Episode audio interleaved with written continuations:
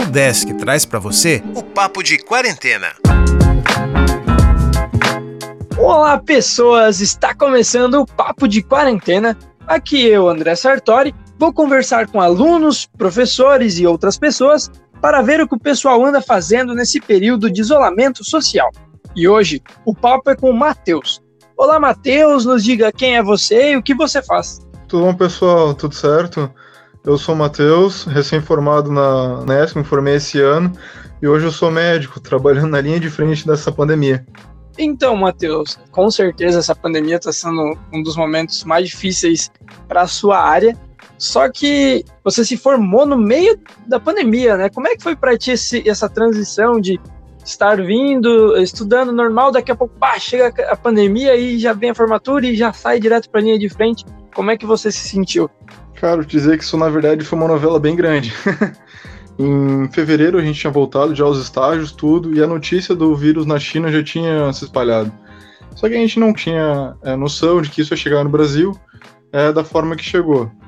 A gente começou normal as atividades em fevereiro, e em março chegou o primeiro caso no Brasil, e todo mundo resolveu parar. E as escolas, as universidades, todo mundo parou. O nosso estágio também parou, que a gente estava fazendo estágio direto no hospital, paramos. E tudo que eles falam pra gente, assim, desde o período ali de, de março até o final de abril, onde ocorreu a formatura, né? É, fiquem na cidade que a gente vai voltar aos estágios, vamos ver como é que vamos fazer. Nesse tempo todo aí, esse, o mês, mais ou menos dois meses, saía muita notícia do que, que ia ser feito, é, de como iam prosseguir, se ia voltar, não ia voltar. E o governo, ele acabou lançando mão de um projeto, né, que é o Brasil Conta Comigo, onde eles fizeram um recrutamento do, de todos os acadêmicos do Brasil e de alguns médicos para poder trabalhar na linha de frente. E nesse meio tempo, a, a faculdade já estava propondo algum jeito da gente poder retornar, certo? Então a gente ficou com mais ou menos dois programas aí de como ia acontecer. Só que no, dos dois programas eles eram concomitantes, eles eram um lado ou outro. É, entrou muito a questão da parte é, judicial, é, parte de lei, liberação, como é que iam proceder os estágios, tudo, questão de EPI. Então a gente ficou num vai e volta, até que o nosso coordenador resolveu a, assumir a frente, não, vamos propor voltar aos estágios. É, ali no finalzinho de abril, a gente conseguiu, dia 15 mais ou menos, a gente conseguiu retornar aos estágios de uma forma um pouco diferenciada, com os estágios menores.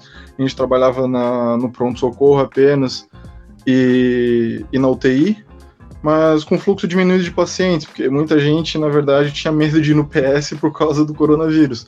E a UTI estava separada para pacientes COVID e pacientes não COVID. E logo na mesma semana em que a gente retornou às atividades, o Weintraub assinou a medida provisória liberando a antecipação da, das escolas de medicina.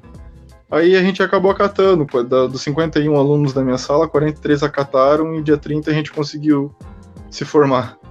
E já entraram trabalhando, assim, logo de cara na linha de frente quando o corona, foi isso? Sim.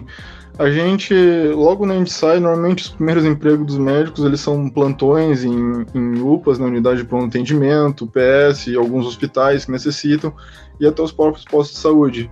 E, querendo ou não, eh, veio muitas propostas até de centros de triagem, né, que seriam centros onde seriam atendimentos exclusivos do próprio coronavírus. Então a gente ficou com uma gama de escolhas e muitos de nós acabaram em qualquer região que a gente fosse trabalhar, a gente acabaria atendendo o coronavírus, independente da cidade. Eu, quando saí, meu primeiro emprego foi em Forquilinha, eu trabalhei na, na unidade de pronto atendimento lá. Eu juro para ti, meu primeiro paciente era uma senhora com alguns sintomas respiratórios, e tinha acabado de chegar os testes rápidos lá. A gente não sabia direito como ia funcionar esses procedimentos de critérios e protocolos. E vamos testar a moça. Aí testamos a moça, veio com um risquinho positivo lá. Eu olhei para a técnica, a técnica para mim, vamos fazer o que agora?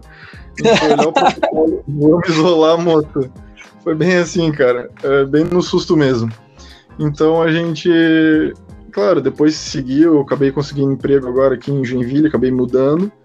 E onde eu trabalho era para ser um posto de saúde, ainda um posto de saúde, só que pelo decreto da, do município eles definiram como região sentinela, ou seja, um centro de triagem em proximidade da região. Né? Então a gente acabou tendo linha de frente, é, os pacientes nossos de rotinas acabaram indo para outras unidades, outros postos de saúde, e a gente só atendia aqueles respiratórios. E assim acabou sendo. Protocolos mudavam, protocolos vinham, mudanças, querendo ou não, a parte política acabava entrando.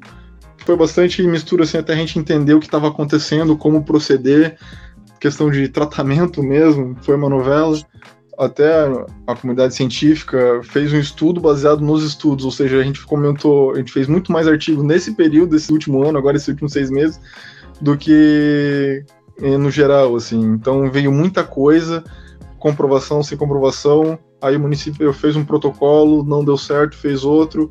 Itajaí fez uma medida, não deu certo. Hoje está muito mais tranquilo essa questão a gente sabe que uh, pacientes com coronavírus, eles têm, claro, sintomas respiratórios, são semelhantes a qualquer outro vírus respiratório, vírus respiratório, adenovírus, vírus influenza, enfim, uh, e que necessitam sintomáticos e controle dos próprios sintomas, né? Primeira medida que a gente faz, ó, chegou ali com os primeiros de sintoma, querido, é, vamos medicar tua febre, vamos prestar atenção na tua dor de garganta, na, na tua coriza, vamos tratar isso aí né? Tem alguma comorbidade, tem alguma coisa que possa se agravar, fica atento aos sinais de alerta. Os próprios sinais de alerta que o pessoal fala, batimento de asas de nariz, questão da fúrcula mais profunda, esforço respiratório, né? Que são coisas que acabam piorando o próprio quadro.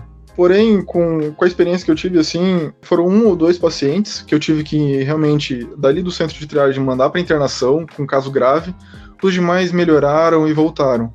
Hoje a gente pode, aqui com o município, a gente tem o teste PCR é, com uma cota razoável, então pacientes que chegam com os sintomas iniciais, eu consigo pedir o exame, sabe? Ah, o teste rápido veio, vários testes rápidos, várias formas. A gente deu um jeito de fazer uma limpa, dá um jeito de protocolar como a gente seguiria com os testes rápidos. Hoje a gente sabe que a partir do décimo dia a gente pode pedir o teste rápido, não para um diagnóstico, mas para saber uma infecção prévia, saber se o sistema imunológico foi ativado, ele já teve a infecção. O PCR sim é padrão ouro para diagnóstico. E hoje a gente mantém dessa forma, a gente mantém é, orientando o paciente, cuidando do paciente dos seus sintomas. Caso piore e agrave, a gente orienta voltar na unidade ou procurar a, a UPA ou o próprio pronto-socorro do hospital, onde eles podem fazer oxigênio para o paciente de resgate, ou fazer o próprio raio-x com a pneumonia é, associada ou outros acometimentos. Mas a gente acabou tendo emprego e muita coisa nova e aprender e reaprender, na verdade.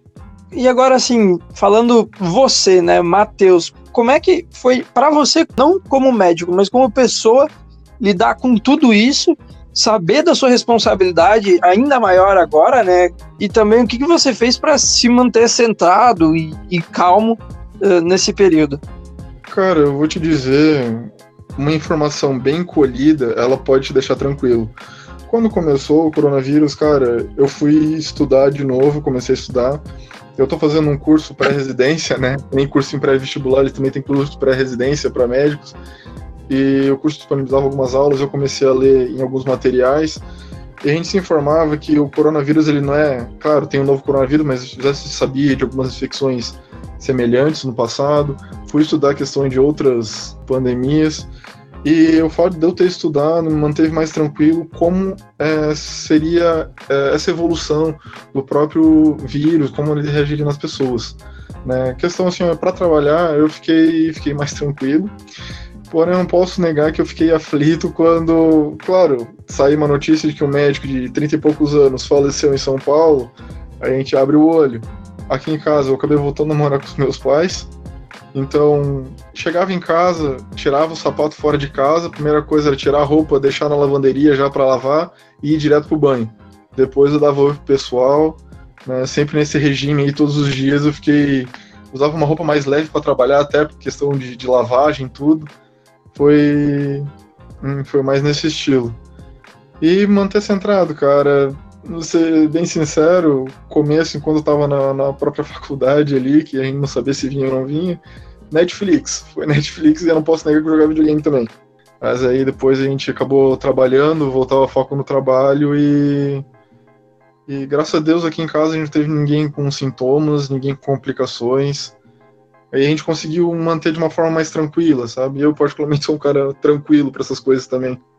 Então, você assistiu bastante série, filme, etc., com a Netflix.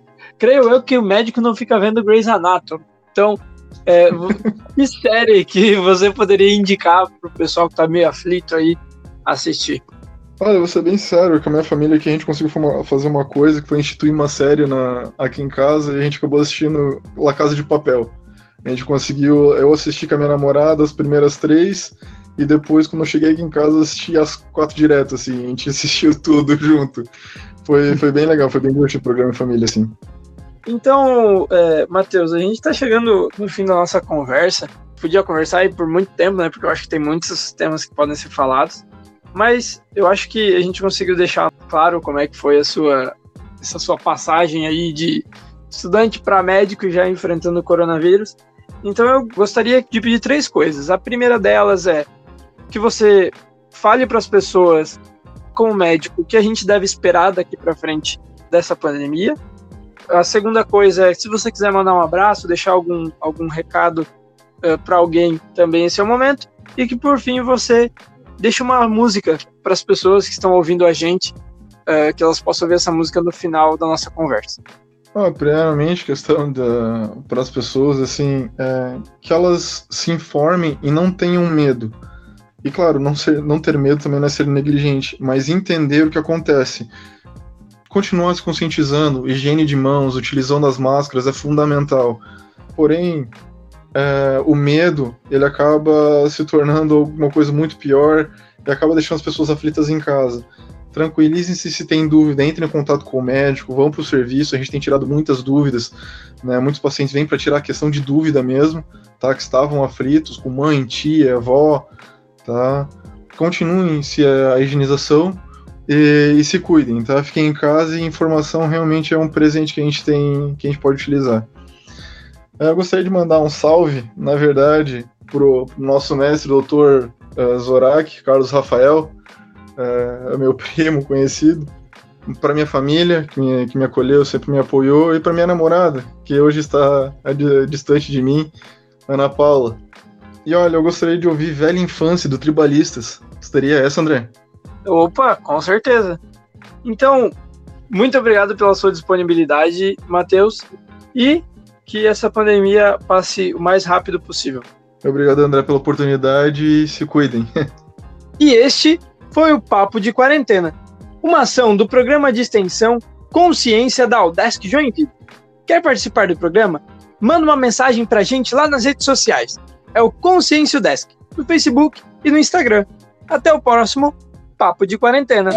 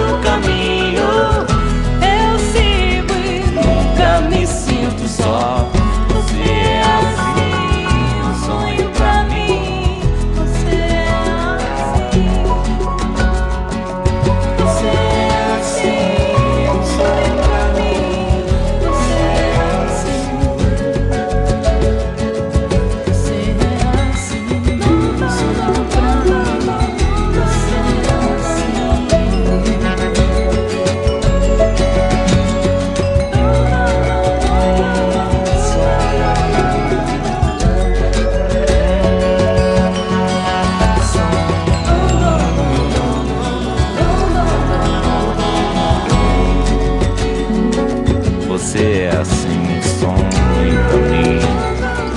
E quando eu não te vejo, penso em você desde o amanhecer e até quando eu me deito. Eu gosto de você, eu gosto de ficar com você. Meu riso é tão feliz contigo. O meu melhor amigo é o meu amor.